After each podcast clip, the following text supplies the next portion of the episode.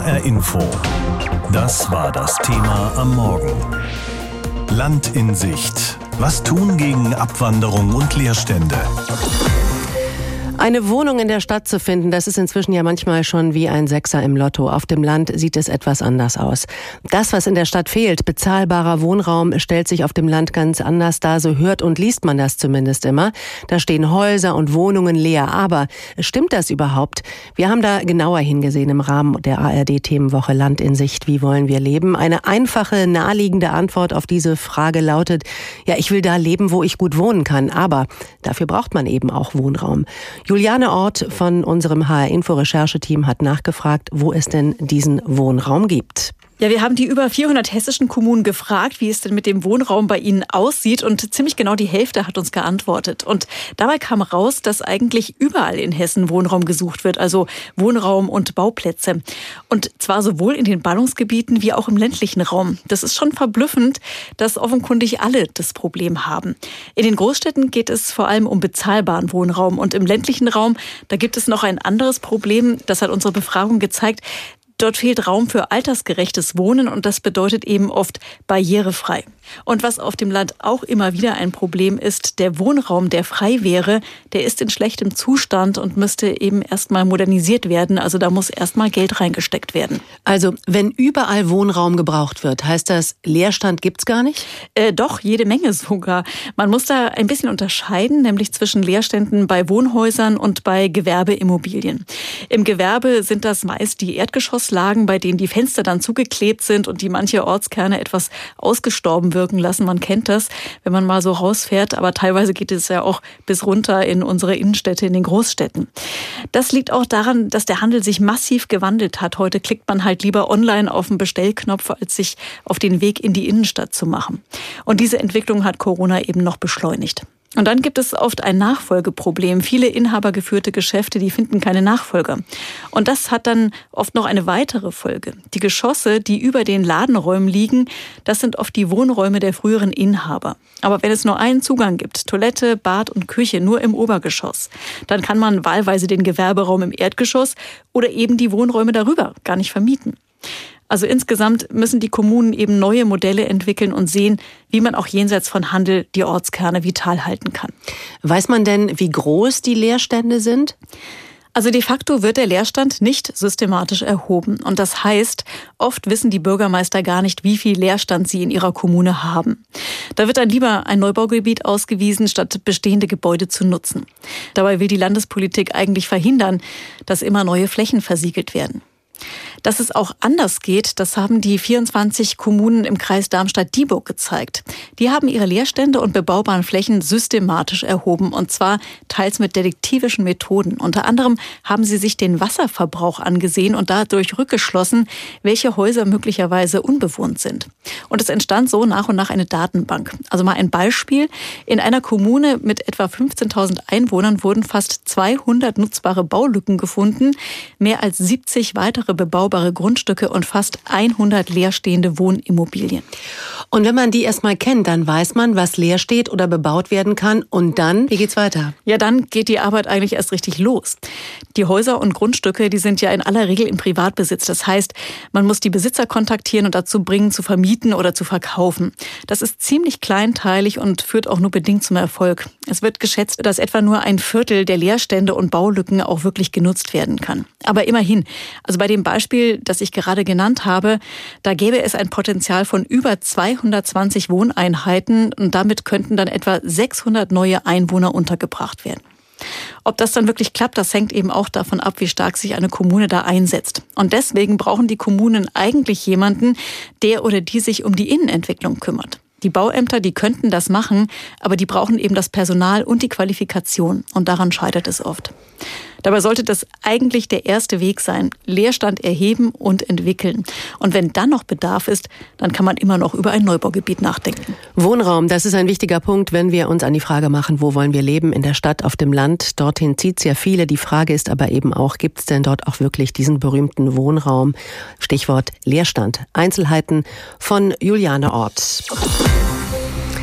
Ganz langsam sehen wir, wie ein hässliches Phänomen in den hessischen Großstädten Einzug hält. Leerstand, Geschäftslokale, für die sich kein Mieter mehr findet. Auch, aber nicht nur durch Corona, verändern sich unsere Innenstädte.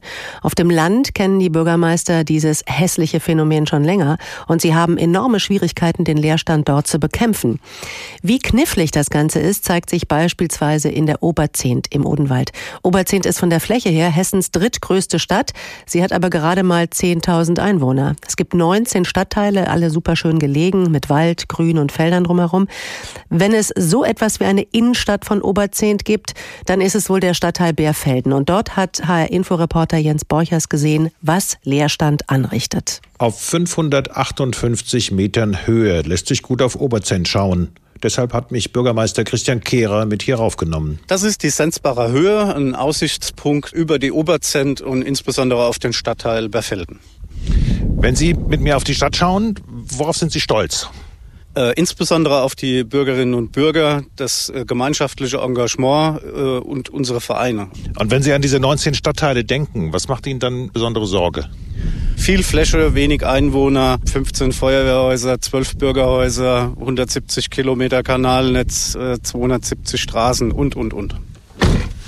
Wir steigen ins Auto und fahren von der Sensbacher Höhe nach Beerfelden. Christian Kehrer zeigt mir die Stadt und er beschreibt, was passiert, wenn die Bevölkerungszahl sinkt, wenn sich die Einkaufsgewohnheiten ändern, wenn der Ort sich verändert. Wenn wir jetzt hier so durch Beerfelden fahren, was können Sie mir zeigen, was an Leerstand entstanden ist über die Jahre?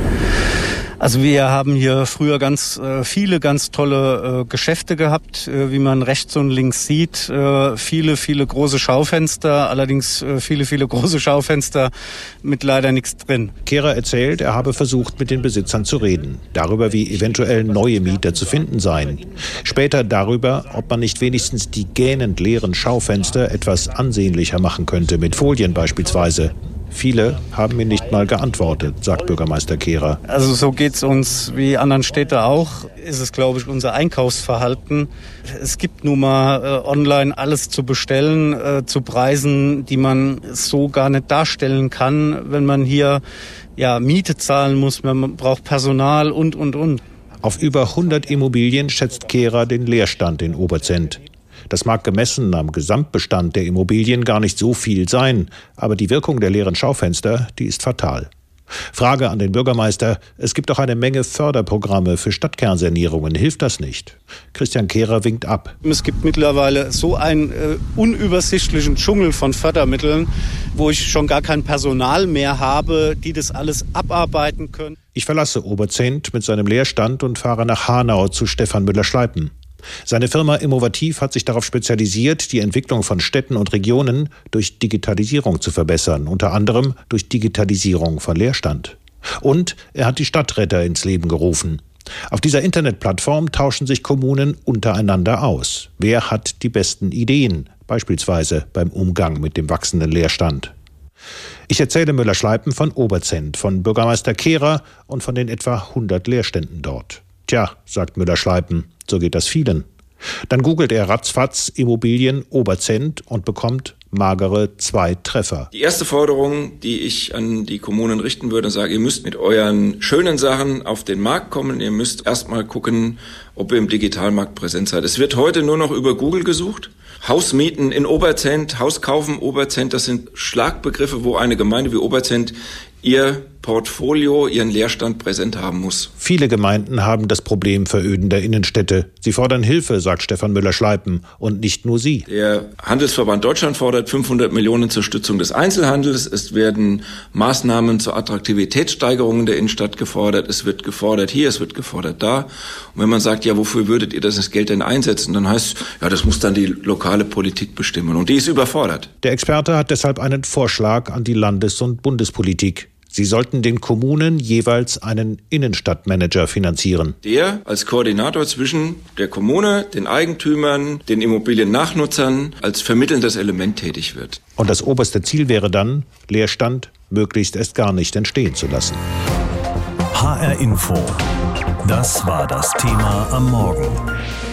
Land in Sicht. Was tun gegen Abwanderung und Leerstände? Man kennt dieses Bild aus vielen Innenstädten und Ortskernen. Leere Schaufenster mit Papier abgeklebte Scheiben, heruntergelassene Gitter, die nicht mehr bewegt werden. Der klassische Einzelhandel kommt in Zeiten des Online-Shoppings an seine Grenzen und inhabergeführte Geschäfte finden keine Nachfolger mehr. Deshalb müssen sich die Kommunen Gedanken machen, wie sie ihre Ortskerne vital halten können. In Homberg-FC im Schwalm-Eder-Kreis wird das gerade versucht. Juliane Ort hat sich dort von Bürgermeister Nico Ritz durch die Stadt führen lassen. Der Marktplatz von Homberg an einem sonnig kalten Nachmittag. Es ist kaum etwas los. Die wunderschönen sanierten Fachwerkhäuser rundherum stehen weitgehend leer. Bürgermeister Nico Ritz will das ändern. Er sieht frühere Entscheidungen als Fehler, zum Beispiel Supermärkte an den Stadtrand zu verlegen. Das ändert sich jetzt ab Dezember. Funktionierender Handel braucht eben Hochfrequenzgeschäfte und das ist nun mal der Lebensmitteleinzelhandel. Aber Handel allein wird es nicht richten, da ist sich der Bürgermeister sicher. Die Altstadt muss anders belebt werden, indem hier wieder mehr gelebt wird. Denn es gibt in Homberg eine große Nachfrage nach Wohnraum und warum auf der grünen Wiese bauen, wenn es Leerstand in der Innenstadt gibt. Der muss allerdings auch bewohnbar sein. Deshalb hat die Stadt mehrere Häuser gekauft, saniert und umgebaut. Auch eine leerstehende Scheune. Das historische Gebäude beherbergt jetzt eine Kita. Wir sind fest davon überzeugt, dass es im Grunde genommen der erste wesentliche Baustein zu einer Funktionsveränderung hier in der Altstadt geworden ist, weil auch hier ein ganz wichtiger täglicher Bedarf, nämlich die Kinderbetreuung, unmittelbar fußläufig für alle, die hier wohnen, erreichbar ist. Gleich um die Ecke wird dort, wo früher ein Supermarkt war, ein Multifunktionshaus mit Musikschule und ein Familienzentrum gebaut. Direkt am Marktplatz entsteht in einem der noch leerstehenden Fachwerkhäuser ein Coworking Space. Hier sollen 20 Städter, die digital und damit ortsunabhängig arbeiten, ab Frühjahr das Leben im ländlichen Raum testen von den vielen Ideen für eine vitale Altstadt sind allerdings nicht alle Homberger überzeugt. Allein schon wegen der Kosten für Ankäufe und Sanierungen. Das kritisiert auch Martin Bickel, der in fünfter Generation ein Modegeschäft betreibt. Die Stadt muss sich einen Kurs überlegen, wo wollen wir überhaupt hin? Wollen wir den Handel stärken oder wollen wir eine Wohnstadt machen dann geht das. Aber es wird weder das eine noch das andere richtig probiert. Und das ist in meinen Augen nicht förderlich für eine Stadt. Martin Bickel wünscht sich zum Beispiel Parkplätze im Zentrum. Die Fußgängerzone habe die Kundschaft abgeschreckt. Deshalb hat Martin Bickel im Moment viel Zeit, seiner Leidenschaft nachzugehen, nämlich in seinem Geschäft Klavier zu spielen. Aber wenn der Plan des Bürgermeisters aufgeht, wäre auch dem Händler geholfen, meint Nico Ritz auch wenn sein Plan Zeit braucht, bis er wirkt. Das baukulturelle Erbe, was wir hier verwalten, ist tatsächlich sehr schön. Und wichtig ist, es mit neuen Nutzungen, mit neuen Funktionen zu versehen. Und wenn wir hier an dieser Stelle geduldig, aber eben auch beharrlich bleiben, dann wird uns das gelingen. Da bin ich guter Dinge. Schon die ganze Woche beschäftigen wir uns mit dem Thema, wie könnte es zum Beispiel sein, auf dem Land zu leben? Was brauchen wir da? Wir brauchen Digitalisierung, wir brauchen eine gute Anbindung, also Stichwort öffentlicher Personennahverkehr. Wir brauchen eine flächendeckende Ärzteversorgung auf dem Land. Und es gibt natürlich auch Probleme, was das Wohnen angeht. Und unser Kollege Jens Borchers hat dazu im Laufe seiner Recherche und seiner Berichte eine klare Meinung entwickelt. HR Info. Meinung. Gute Politik, sagen kluge Profis, beginnt mit der Betrachtung der Wirklichkeit. Und die sieht beim Thema Innenstädte und Dorfkerne in vielen hessischen Kommunen so aus. Geschäfte, große Ketten, ja ganze Kaufhäuser machen zu. Nachmieter sind nicht so schnell in Sicht. In den Dörfern verrottet unterdessen wertvolle und einst schöne Bausubstanz, weil Eigentümer und oder Bürgermeister nicht wissen, was sie damit tun sollen. Die Folge sind verödende Innenbereiche, zugeklebte Schaufenster und bröckelnde Häuser. Die gute Nachricht ist, das ist so offensichtlich geworden, dass es mehr und mehr Aufmerksamkeit erregt. Die schlechte Nachricht ist, es mangelt an Kapazitäten und Professionalität, um die Situation zu verbessern. In Kleinstädten und Dörfern sind die Bürgermeister mit der Aufgabe überfordert. Langwierige Verhandlungen mit Eigentümern, Erbengemeinschaften oder Geschäftsinhabern, das ist für sie nicht zu schaffen. Reichere Kommunen leisten sich Innenstadtmanager mittlerweile, Kümmerer für den Immobilienbestand. Ärmere können das nicht. Also müsste mal Hilfe her. Mein Vorschlag, die Landesregierung streicht mal ein paar komplizierte Förderprogramme für den ländlichen Raum. Deren bürokratischer Aufwand ist oft so hoch, dass das Geld gar nicht wirklich abgerufen wird. Stattdessen finanziert sie kleineren, ärmeren Kommunen die Fortbildung und Anstellung von Mitarbeitern vor Ort, die dann mit Köpfchen und Kompetenz den Kampf gegen den Leerstand aufnehmen. Geld für Profis, die mit den Betroffenen reden, diskutieren, Lösungsmöglichkeiten entwickeln. Zugegeben, das wäre dann kein Förderbescheid, den ein Entsandter aus Wiesbaden medienwirksam überbringen könnte. Aber es wären leibhaftige Menschen, die als Ansprechpartner direkt im Ort sind. Daran mangelt es nämlich eklatant. Jedenfalls ist das ein ganz zentraler Aspekt bei der Betrachtung der Wirklichkeit. Und damit fängt ja gute Politik immer an. Die Meinung in HR Info von Jens Borchers. HR Info. Das Thema. Wer es hört, hat mehr zu sagen.